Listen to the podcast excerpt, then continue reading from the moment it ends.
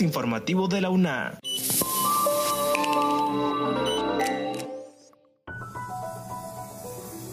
Bienvenidos a este espacio de divulgación de la Universidad Nacional Autónoma de Honduras. Les saluda Jessy Arita. En esta edición te informamos que el Instituto de Profesionalización y Superación Docente generó 23 comunidades de aprendizaje docente durante el 2020 y promueve 36 para este año. Al menos 61 estudiantes de la Facultad de Ciencias Jurídicas iniciaron su práctica profesional supervisada. Por otro lado, un experto de la UNA hace un llamado a evaluar minuciosamente las propuestas de candidatos de cara a elecciones primarias. Iniciamos este podcast informando que la UNA ofrecerá un seminario web integral dirigido a toda la comunidad docente.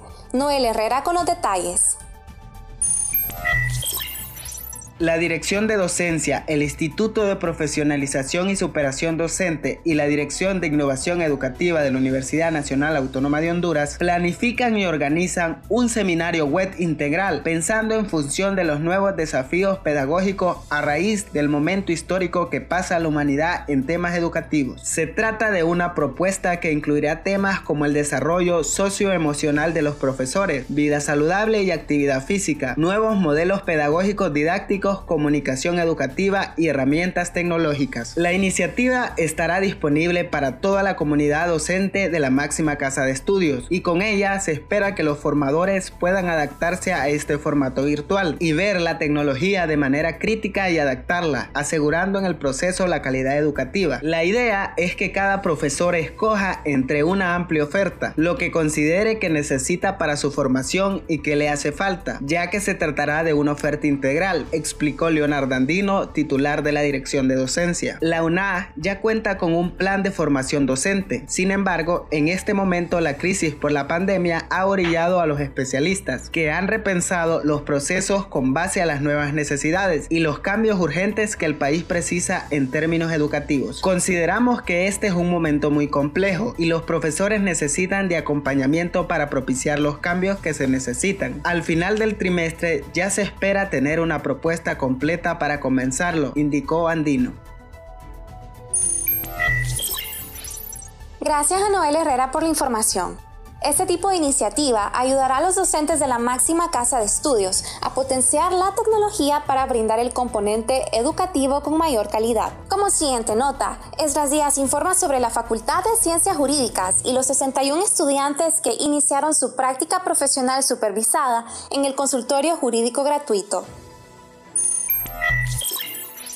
Al menos 61 estudiantes de la Facultad de Ciencias Jurídicas iniciaron su práctica profesional supervisada, misma que realizarán en el consultorio jurídico gratuito en Ciudad Universitaria. Así lo confirmó la decana de esa facultad, Bessie Nazar. Tenemos 71 y 161 que ya habían arrancado desde el año pasado en el segundo y tercer periodo académico.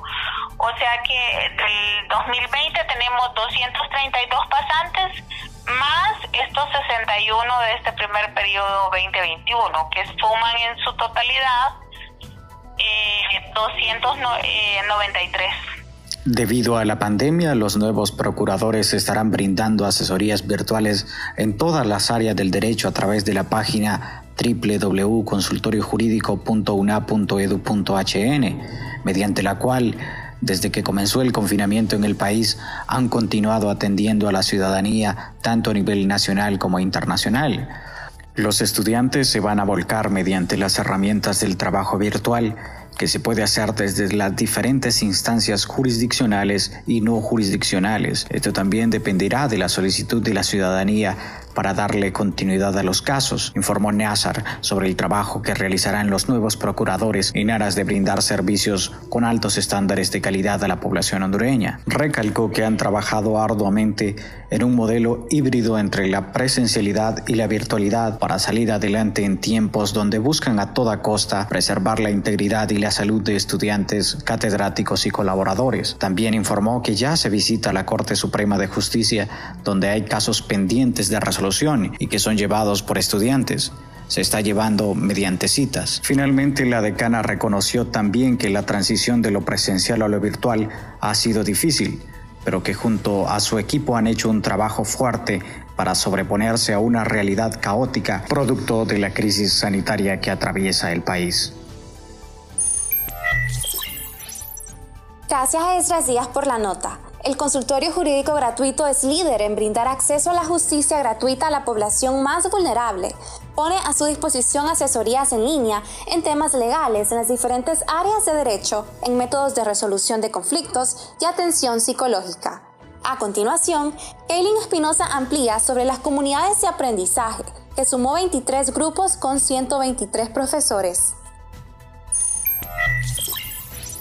A partir de la transición que se presentó del paso de la docencia presencial a la virtual durante el 2020, el equipo de profesionalización y superación docente de la UNA, con el fin de brindar apoyo a los docentes, buscó desarrollar una nueva modalidad denominada comunidades de aprendizaje la cual sumó 23 grupos con 123 profesores y para este 2021 cuenta con 36 comunidades divididas en tres grupos, con nuevas metas y temas de interés, así como con un plan de capacitación, donde se brindarán las herramientas y temas de apoyo en el desarrollo de estas, proponiendo como meta elaborar un artículo en el cual compartirán la experiencia. Las comunidades docentes constituyen una modalidad formativa flexible en la cual se persigue el intercambio, colaboración y compromiso mutuo en el diseño y desarrollo de actividades de aprendizaje, con el fin de que los profesores aprendan entre colegas. Cabe mencionar que la idea del instituto no es tener un itinerario a seguir, sino que cada comunidad, en función de su área de estudio, desarrolle su propio proceso. Escuchemos a la licenciada Miriam Pineda, docente del instituto y coordinadora de mentores y comunidades de aprendizaje. Leyendo, ¿verdad?, algunas experiencias en otras universidades, pues vimos que la comunidad de aprendizaje era una modalidad formativa que podía ser muy importante para compartir con los profesores. Esta modalidad eh, la, tiene la posibilidad de que los profesores se reúnan, compartan, se van ayudando. Entonces eso genera mucho compañerismo, genera eh, energía, genera eh, posibilidad de, de, sinergias, ¿verdad? Interesantes dentro de los equipos y eso es, es muy importante. Eh, lo primero que desarrollamos, ¿verdad? Fue la identificación de los líderes, ¿verdad? Que eran los, los profesores mentores. Los departamentos académicos participantes fueron rehabilitación, ingeniería, enfermería, psicología, microbiología, biología, química y farmacia, ingeniería industrial, física, pedagogía, tecnología farmacéutica, comercio internacional, economía administrativa, fisiología, desarrollo rural, letras, acuicultura y agroindustria. Gracias a Kaylin Espinosa por la información. Es necesario este tipo de espacios dinámicos y de aprendizaje que fortalecen los procesos educativos en la máxima casa de estudios. A continuación, Noel Herrera informa que el volcán de fuego y Pacaya en Guatemala han producido explosiones de cenizas débiles a moderadas, ¿Cómo influye dicha actividad en la aviación? Escuchemos.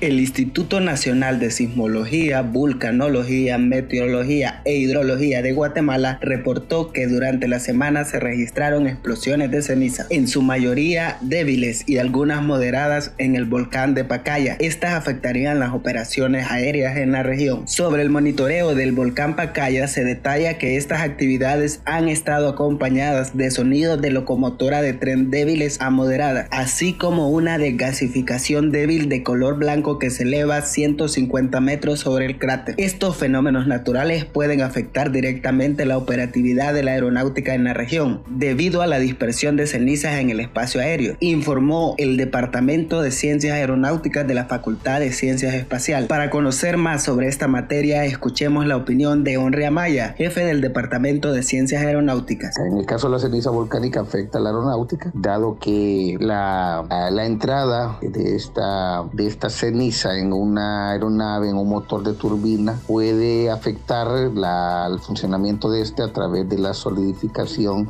de estos componentes dentro de la turbina en, las, en, los álabes de, la, de, las diferentes, de las diferentes etapas del, del, motor. Y esto puede obviamente parar el motor. En el caso de la ceniza volcánica es una meteorología especial dado de que no es algo recurrente o que no es continuo, sobre todo en ciertas regiones del, del planeta. En el caso de, de Honduras, pues obviamente con nuestro hermano país de Guatemala, pues hay operaciones continuas y siempre es necesario visualizar el tema de las notificaciones al personal aeronáutico que es conocido como NOTAM para ver si hay alguna en la ruta en la cual el, esa aeronave va, va a volar, existe algún tipo de peligro o consecuencia de esta ceniza volcánica. Ya existen eventos en los 80 en Indonesia hubo una, una situación en la cual una aeronave con una, con una distancia de más de 150 kilómetros de un volcán, eh, el, la aeronave se pues paró sus motores y tuvo que hacer un aterrizaje de emergencia. Gracias a Dios, pues no hubieron, no hubieron consecuencias, pero sí fue una situación bastante delicada. De acuerdo con el boletín vulcanológico especial emitido en las últimas horas por el Instituto del Hermano País, en los últimos días el volcán de fuego y Pacaya han producido explosiones débiles a moderadas, expulsando columnas de ceniza con alturas de 15.000 pies. Amaya mencionó un segundo caso más reciente ocurrido en Europa en el año 2010, en el que existió un evento sin provocar ningún incidente. Debido a esto se tomó la decisión de la cancelación de una cantidad de vuelos por la peligrosidad de este tipo de eventos. Actualmente el volcán Pacaya ha generado algo que se conoce en la aviación como NOTAN, notificación dirigido al personal aeronáutico, y en este caso se ha generado una alerta que inició en enero y se estima finalice el 25 de abril, en el que se visualiza el cuidado y el monitoreo constante, explicó el jefe de la unidad académica. La Dirección de Aeronáutica Civil para el Tráfico Aéreo recomendó tomar las precauciones y estar pendiente de las NOTAN en las áreas cercanas de los volcanes de Santiaguito, Pacaya y Fuego, debido a que la alerta podría estar sujeta a cambios. Como último punto, Esdras Díaz informa sobre el panorama de las elecciones primarias y la importancia de evaluar las propuestas de los candidatos. Para el 14 de marzo, el Consejo Nacional Electoral de Honduras convocó a los hondureños a las elecciones primarias con el objetivo de elegir a los candidatos para unos 2.590 cargos de elección popular, entre ellos el de los aspirantes a ocupar la presidencia del país. Este ejercicio democrático se desarrolla en medio de la pandemia del coronavirus, con la pérdida de credibilidad de la clase política ante la población hondureña. Además, se presenta un escenario con circunstancias excepcionales para millones de compañeros patriotas que harán uso de su derecho a elegir. Así lo sostiene el sociólogo Marco Antonio Tinoco, quien es también coordinador de la carrera de sociología de la Universidad Nacional Autónoma de Honduras. Eh, esas elecciones, porque de eso depende que en las elecciones generales de noviembre eh, se presenten, digamos, candidatos con un perfil idóneo para eh, representar a la ciudadanía ante los asuntos eh, públicos. Sin duda eh, eh, es importante conocer el discurso de los candidatos. El profesional considera indispensable empezar a evaluar desde ya las propuestas de los diferentes candidatos para medir la viabilidad de las mismas, o si por el contrario sigue siendo más de lo mismo de antes. Todo esto ocurre en el contexto de país donde hay pérdida de credibilidad y de confianza en los partidos políticos y sus representantes. Cobra relevancia porque los ciudadanos tienen que sentirse motivados a participar, pero eso es difícil porque los ciudadanos han acumulado una desconfianza y una enorme cantidad de problemas y consideran que estos políticos no se los van a resolver, lamentó Tinoco. Desde la perspectiva del sociólogo ante la desconfianza y carencia de credibilidad, la clase política tendrá que presentar propuestas novedosas de cómo va a plantarle cara y resolver los grandes problemas de país. Además, tendrán que hacer ver que tienen las capacidades necesarias para hacerlo, es decir, candidatos con experiencia y trayectoria en resolver problemas colectivos. Finalmente, el profesional lamentó que en el país no existan nuevos líderes, que en las papeletas electorales estén apareciendo los mismos candidatos de procesos anteriores. Asimismo, que no se han hecho las reformas electorales pertinentes para un proceso electoral transparente y participativo. Estas han sido las noticias. Les agradecemos a ustedes por haber estado en sintonía de este podcast. Recuerden que pueden escuchar ediciones anteriores en las plataformas de Anchor y Spotify. Se despide Jessy Arita. Hasta la próxima. Este es un servicio informativo de la Universidad Nacional Autónoma de Honduras.